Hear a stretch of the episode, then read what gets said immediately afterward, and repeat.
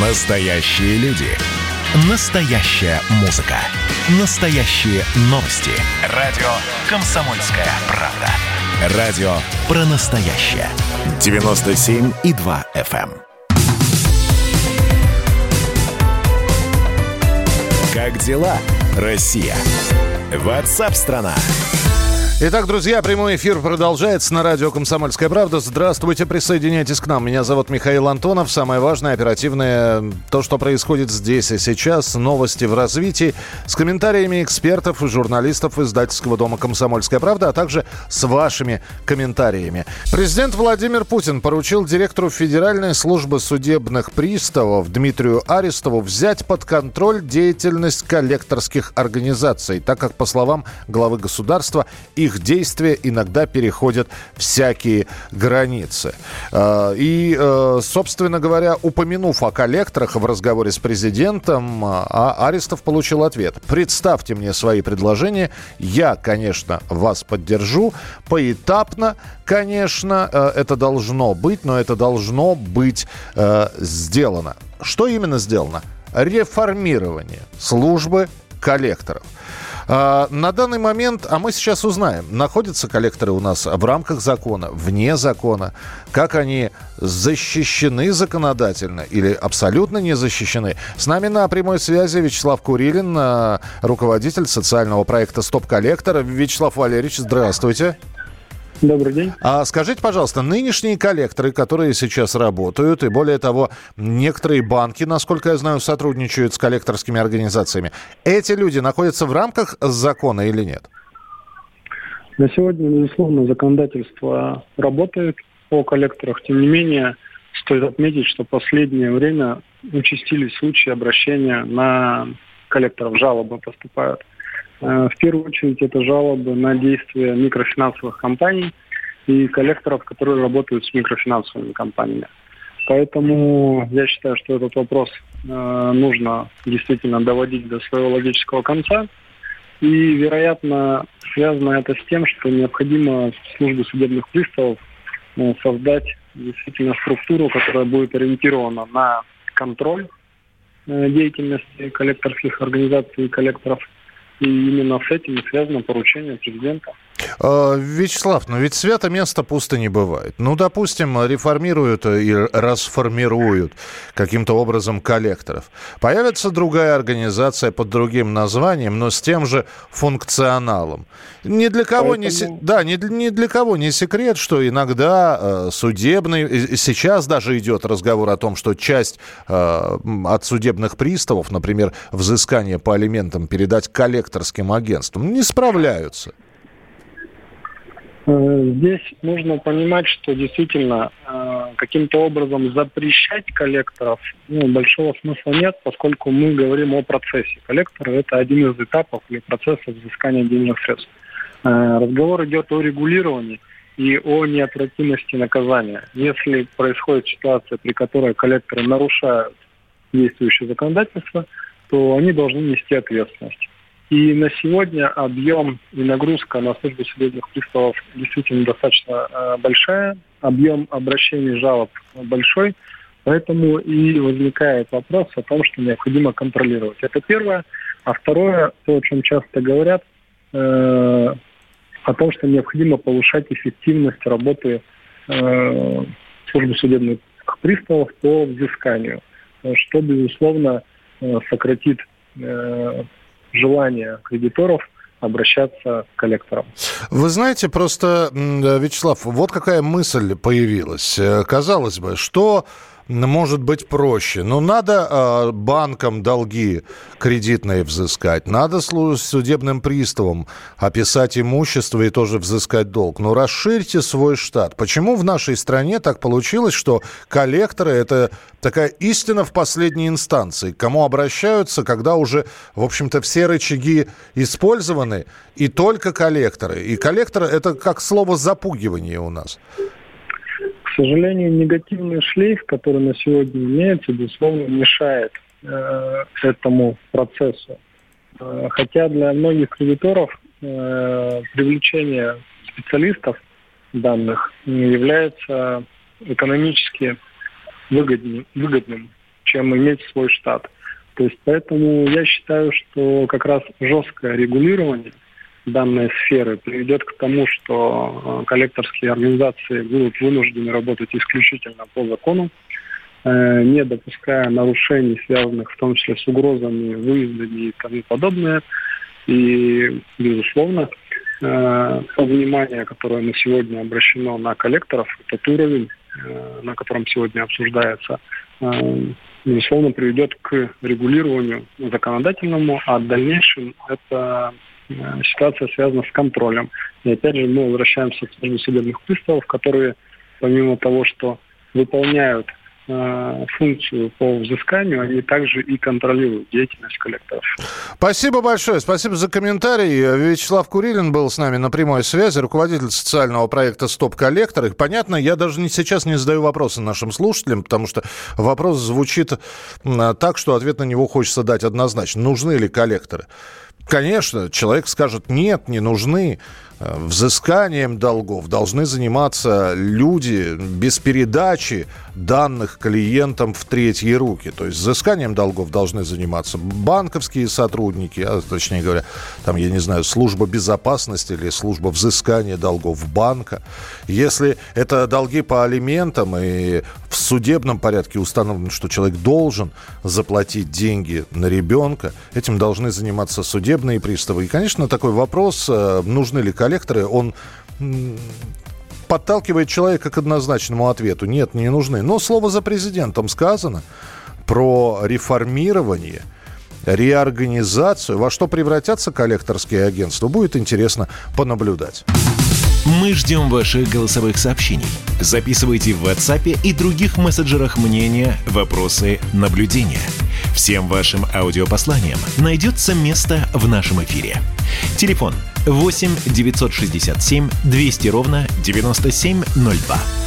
Россиян защитят от банковских мошенников. Специально для этого мобильные операторы вместе с банками, с финансовыми организациями создадут так называемую антифрод-систему. Умная программа сможет распознавать звонки, поступающие якобы от банков, и блокировать их. Таким образом, пользователи не будут вести диалог с мошенниками и попадаться на их уловки. Хорошая новость, но свежо предание – можно ли действительно это все организовать на таком государственно-финансово-банковском уровне? Узнаем у Эльдара Муртазина, ведущего аналитика Mobile Research Group. Эльдар, здравствуйте. Да, добрый день. Мошенники, они на то и мошенники, чтобы придумывать новые способы. Поэтому э, вот эта вот программа, которая анонсирована, сможет ли действительно защитить нас от э, звонков якобы из Сбербанка, Альфа-банка, ВТБ банка? А, на данный момент нет технических подробностей, как это должно работать, но я думаю, что а, работа с GSM-связями, откуда звонят мошенники, она позволит а, закрыть ну, 80-90% таких звонков. То есть там двоякая работа. Это жалоба оператору о том, что происходит такой звонок с одной стороны. С другой стороны, это превентивные меры, когда GSM-шлюзы просто закрываются для такого рода звонков. Как правило, они находятся вне страны, то есть это территория третьих стран. Очень много GSM-связей находится в Африке, в Прибалтике. Поэтому закрыть их очень легко. А, Эльдар, не кажется ли вам, что проще, чем создавать какую-то программу, которая непонятно, то ли будет работать, то ли не будет работать, легче просто всем банкам объявить, друзья, если что-то происходит с вашим счетом, вы об этом узнаете либо через личный кабинет, либо придя к нам в отделении банка. Никаких звонков из банка поступать не может вам, просто априори. Это, это просто ставит крест на э, деятельности мошенников, которым э, и сразу будет понятно, если кто, какой-то звонок из банка раздается, это значит человек, который что-то пытается с твоими деньгами сделать. Вы знаете, вы говорите абсолютно здравые вещи. Более того, банки их пропагандируют не первый год. Проблема заключается в том, что люди все равно ведутся на уловки мошенников. И необходимо технически закрывать такую возможность для подмены номеров. Потому что когда вам звонит абонент и на телефоне написано, например, Сбербанк, конечно, у вас есть некое доверие, что вам кажется, что это из вас из записной книжки звонок. Угу. На самом деле это подмена номера. Ну и понятно, да. И здесь, конечно, вопрос, как с этим бороться. Эльдар, спасибо большое, что были с нами на прямой связи. Э, Эльдар Муртазин, ведущий аналитик Mobile Research Group. Я думаю, что многие из наших слушателей получали такие звонки. Здравствуйте, это служба безопасности такого-то и такого-то банка. Вы совершали платеж там два часа назад на сумму 3999 рублей. Ну, а дальше, если человек сразу же понимает, что это мошенник, э, он начинает троллить звонившего, говорить, да, совершал, да, а давайте подтвердим. Нет, зачем? Я же совершал, что подтверждать не нужно. Вот. И, и тогда мошенники иногда не выдерживают и э, грязно ругаются в трубку. А некоторые действительно клюют на это, называют номер карты, называют э, тот самый код на обратной стороне карты и лишаются всех своих сбережений. Оставайтесь с нами. Итак, поглядим опять же за вот этой вот программой, которая должна появиться, антифрод-система. Э, она проанонсирована, ее появление ожидается в начале начале следующего года. Протестируем эту программу и посмотрим, перестанут ли поступать звонки от мошенников. Как дела, Россия? Ватсап-страна! Продолжается прямой эфир на радио «Комсомольская правда». Не знаю, как вы реагируете на все изменения современного мира. Буквально недавно мы рассказывали о том, что на Берлинском кинофестивале решили сделать гендерно-нейтральные призы. Оказывается, кого-то обижает, что существует два разных приза за роли. За мужскую и за женскую – Какое в этом неравенство, я не совсем не понимаю, потому что что женщина, сыгравшая главную роль, что мужчина, они получают одинаковый приз. Но вот решили сделать гендерно-нейтральным приз, э, сократив, собственно, его в два раза. Если раньше два, раза, два разных приза вручалось за лучшую мужскую и за лучшую женскую роль, теперь на Берлинском кинофестивале будут вручать один приз за лучшую роль. А мужчина или женщина не так важно. И это еще не все. Во Франции переименовали роман Агаты Кристи «Десять негритят». Но до Франции докатилась тенденция, кстати, в некоторых странах уже переименовали. Негритята в названии. Негритенок – это оскорбительно. И ничего, что в самой книге фигурируют действительно статуэтки, африканские статуэтки, которые изображают негритят. Нет, главное переименовать название, и теперь э, название Агаты романа, э, романа Агаты Кристи будет во Франции выходить под таким словосочетанием «Их было 10». Шикарно. Но и это еще не все. Вот вам новое веяние. Украина узакон... узаконила феминитивы для профессий.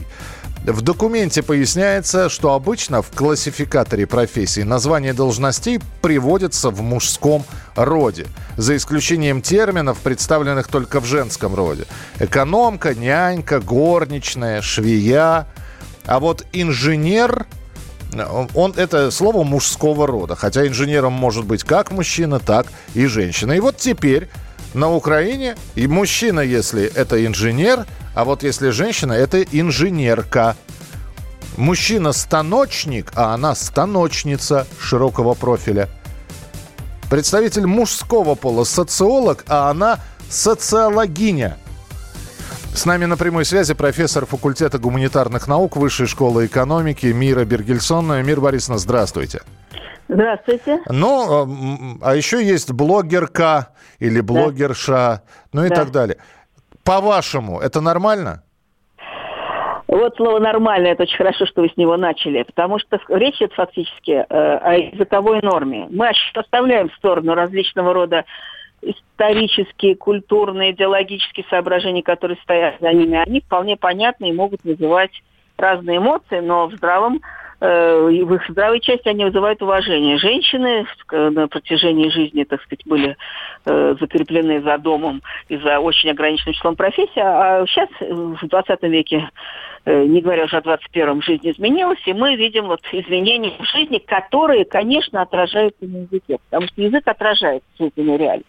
Но дальше вопрос стоит именно о том, что такое языковая норма. Язык – это живой организм, его нельзя, ну что ли, вернее, попытаться-то можно, но будет только хуже. Его нельзя регулировать сверху жестко, потому что люди сами творят во многом язык и во многом творят норму, но делают это постепенно. Вот я вам сейчас просто приведу э, конкретный пример того, как я сравнивала эту норму. У меня студенты, магистранты, это вполне взрослые люди, то есть не подростки, э, образованные, говорящие на хорошем русском языке, пишущие на хорошем русском языке. Но они другого поколения, я намного их старше, они мне годятся в младшие дети, так сказать. Да? Так. Я вот спрашиваю, вот скажите, пожалуйста, вот употребляют сейчас слова редакторка, например, ну, такое наиболее известное. Вот как, оно вам, э, вы употребляете? Если употребляете, не употребляете, то почему, режет ли оно слух. И вот ответы были приблизительно такие. Кто-то говорил, употребляю, кто-то говорил, не употребляю. Те, которые говорили, не употребляю, я их спрашивала, а вот вам оно не режет как-то слух? Да нет, говорили, не режет. А мне режет, вот мне. Mm-hmm. Потому что я отношусь к другому поколению, которое привык к другой, привык к другой норме. Норма в языке формируется постепенно. И это касается как того, как надо писать слова, где ставить запятые. И, конечно же, в первую очередь, поскольку слово это такой вот, ну, знаете, ядерный элемент языка, того, какие слова в языке существуют. То есть, Мира Борисовна, вы будете категорически против, если я вас буду представлять не профессором факультета гуманитарных наук, а профессоркой или профессоршей? Да, ну, категорически это сильное слово, но я буду против. Почему? Потому что профессорка, такого слова в русском языке вообще не было, оно мне режет слух. И, а режет почему? Еще и потому. Ведь на все есть какие-то объяснения. Язык это же не какая-то странная, непонятная э, игрушка. В нем есть свои законы. Потому что суффикс «к» в русском языке имеет много разных значений. И, и то же самое «к» в редакторке, это как бы способ образовать что, женский род. Но ведь мы знаем, что «к» образует уменьшительные, ласкательные, пренебрежительные, Анька, Вовка, да. э, мышка, понимаете?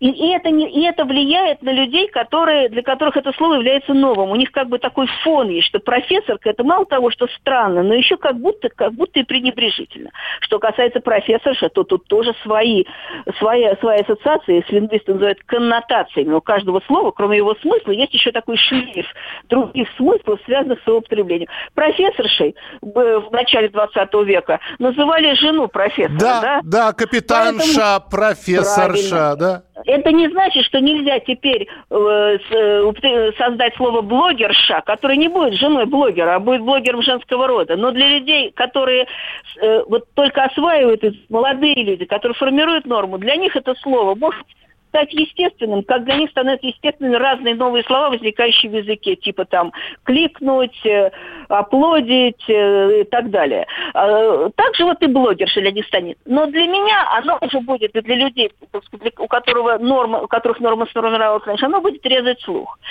Я согласен, Мира Борисовна, да, потому да. что э, женщина-врач и женщина-врачиха, да, то есть это совершенно два, два разных отношения да, к одному и тому правильно. же слову. А врачка, ну, не, или докторка, для, для меня звучит смешно, но я вас уверяю, это не значит, что для людей, которым сейчас э, там э, э, молодого поколения, если это слово будет ими употребляться, что это не значит, что через 20 лет слово докторка не станет более нейтральным, и редакторка. Вот этого мы с вами предсказать не можем, потому что язык творят люди, которые на нем говорят. Будут люди употреблять в разговорной речи докторку и редакторку, захотят сами женщины так называться, то если э, так оно и будет, то через 20-30 лет это слово станет нейтральным. Так же, как нейтральными становились очень многие слова, которые приходили в русский язык. Сначала как э, иностранный, чужеродный, заимственный или там возникающий сленг и жаргон, а потом становились нормальными. В интересное это... время живем, Мир Борис. Спасибо за комментарии. Да, спасибо, да, что были... На здоровье. А там пусть пишут, как хотят, лишь бы в печку не ставили. Это правда, это правда. Это вот слова моей бабушки, называйте как хотите, главное, чтобы э, зарплату вовремя платили. И Ми... это тоже. Хотя, конечно, люди очень ценят разные их собственные чувства, ощущения по поводу языка. Язык это родной язык это ценность, и мы очень болезненно относимся, если как-то с этой ценностью обращаются не так, как мы хотим. Да. Просто каждый хочет своего. Ми... Да, спасибо. Мира Бергельсон, профессор факультета гуманитарных наук Высшей школы экономики. Я понимаю, у нас мужская аудитория, хотя я понимаю, что нас и женщины слушают. Э, друзья мои, я просто пока сейчас э, не, врач, не врачка, а врачиха, да, тоже звучит так себе. Пожалуйста, вы напишите сейчас, используя феминитив, кем трудится ваша супруга. Э, просто интересно будет почитать. Но если вы э, представительница прекрасного пола, напишите с феминитивом э, вашу профессию, как она называется. Присылайте 8967 200 ровно 9702. После музыкальной паузы продолжим программу WhatsApp страна 8967 200 ровно 9702. Участник хит-парада. Участник хит-парада. На радио «Комсомольская правда». В Люберцах тихо, сходка бандитов – трезвый и бритый. Иду с Маргаритой. Играет гитара. В кустах все по парам. Всю ночь танцевали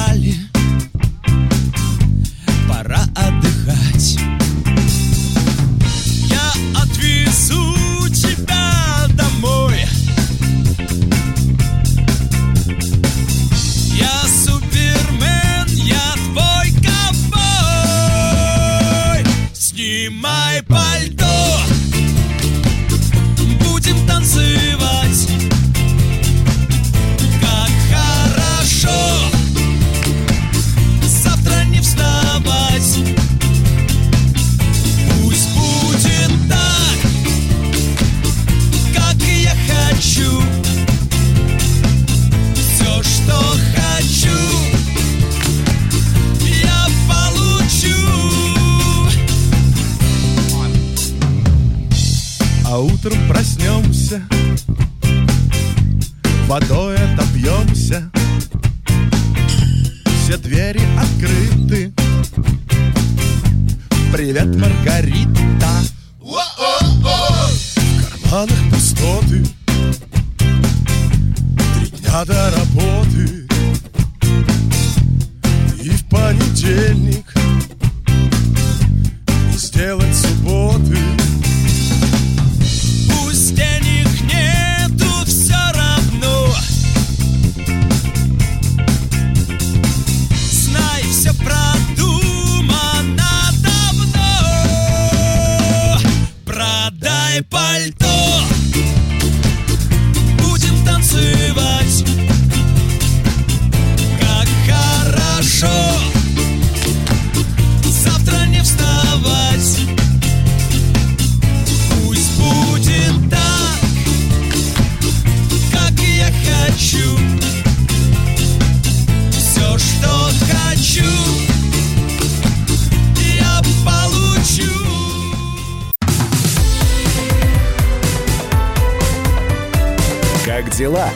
Россия?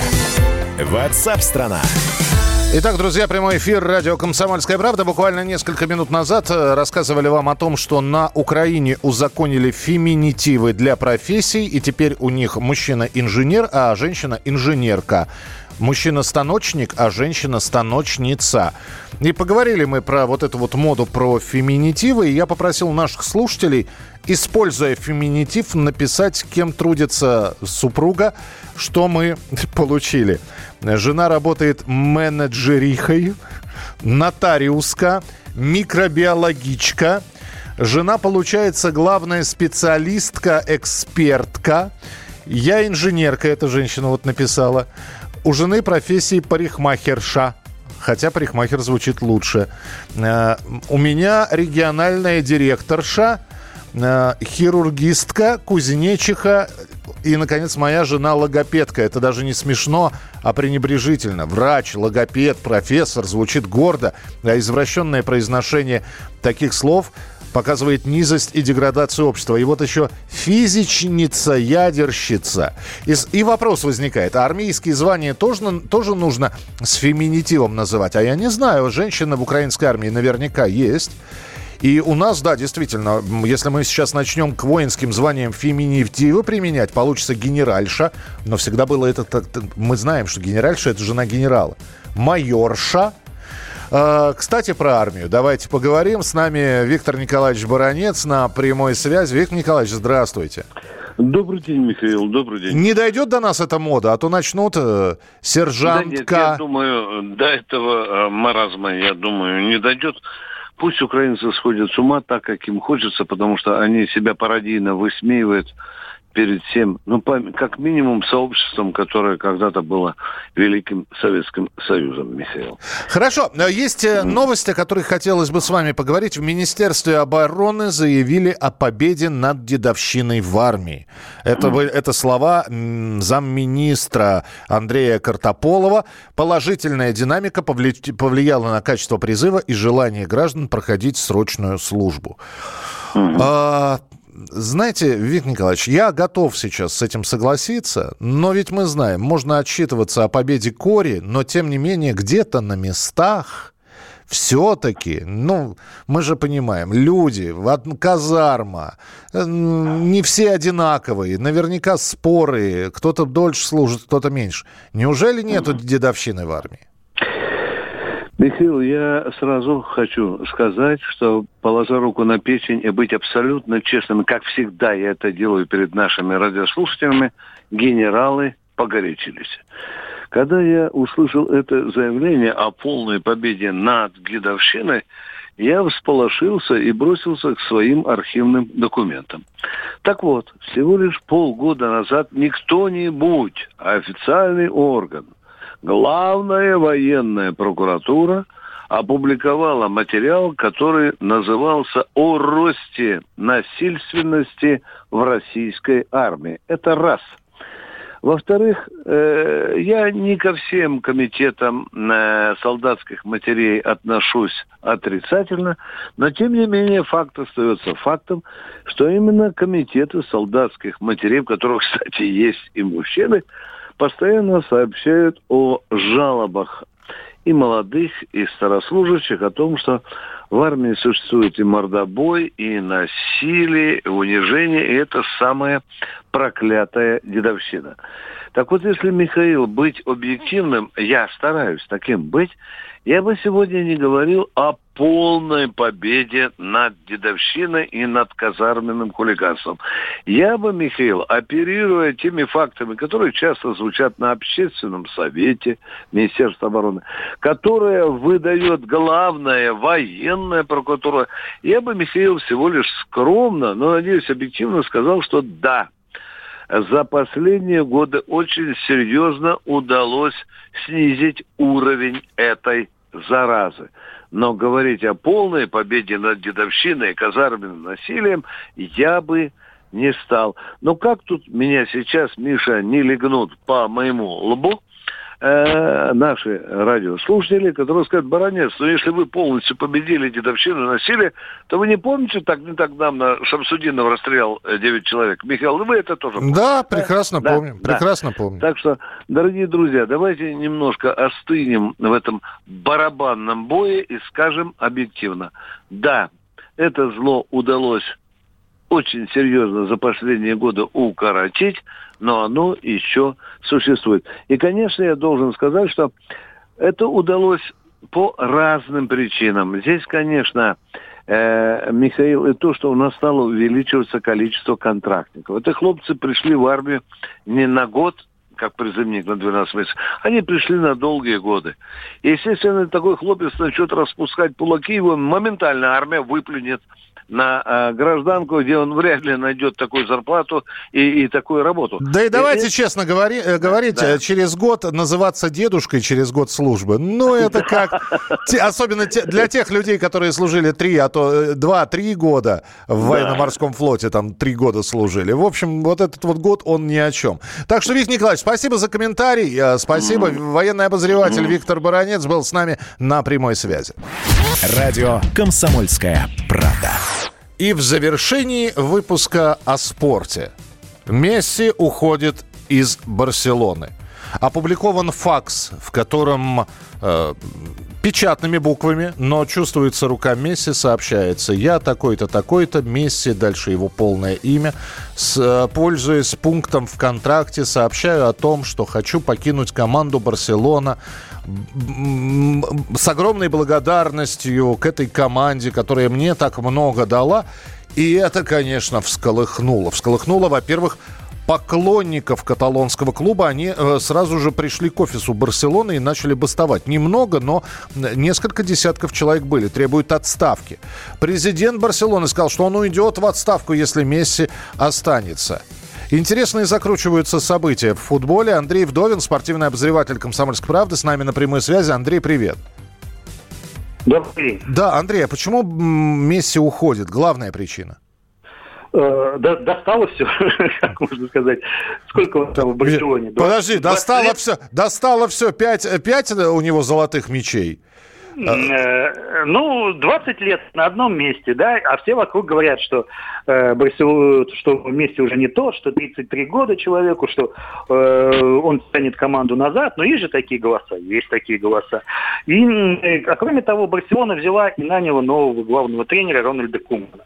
А я скажу, что это мужик такой достаточно серьезный, да, э, это тот мужик, который не потерпит в своей команде там каких-то любимцев, он об этом так и заявил на первой встрече, говорил очень жестко, с командой начал там с отчисления Суареса, э, выгнал просто из Барселоны, дал понять, что не будут никаких преференций никому из игроков, а до этого он встречался с Месси, с Лионелем Месси. И Месси был взбешен тем, что подробности этого разговора буквально через пять минут, как он вышел от Кубы, стало известно вообще всей прессе. Да, и это тоже э, положило, э, ну, то, тоже повлияло на решение э, легенды Барселоны покинуть свой родной клуб. Слушай, ну вот, э, казалось бы, действительно, в Барселоне Месси завоевал все титулы, которые возможны.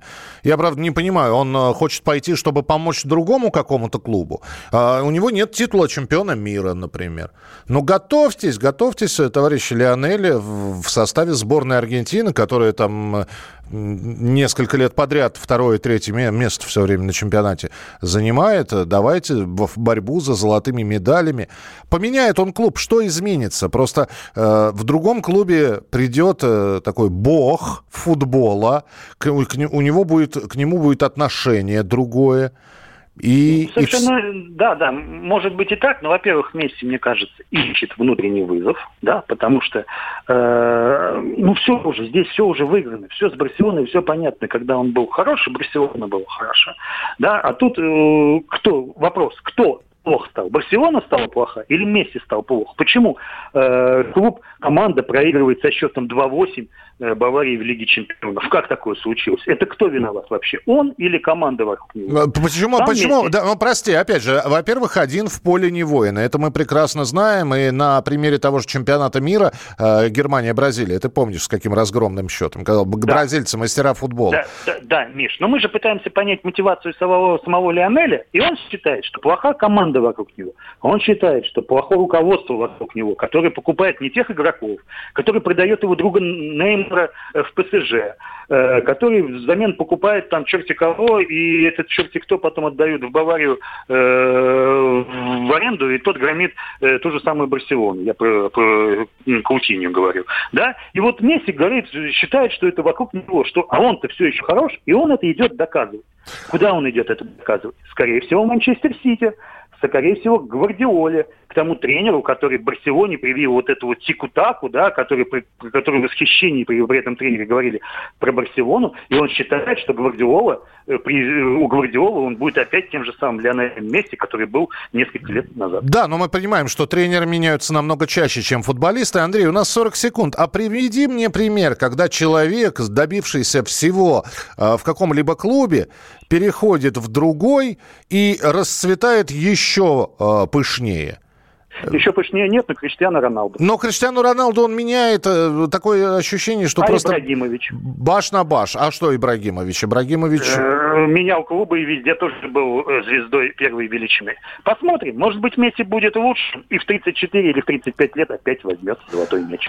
Это правда. Будем наблюдать и за футболом, который возобновился, и за новым состав... составом сборной России, который объявил Станислав Черчесов. Оставайтесь с нами, впереди много интересного. Как дела, Россия? Ватсап-страна! страна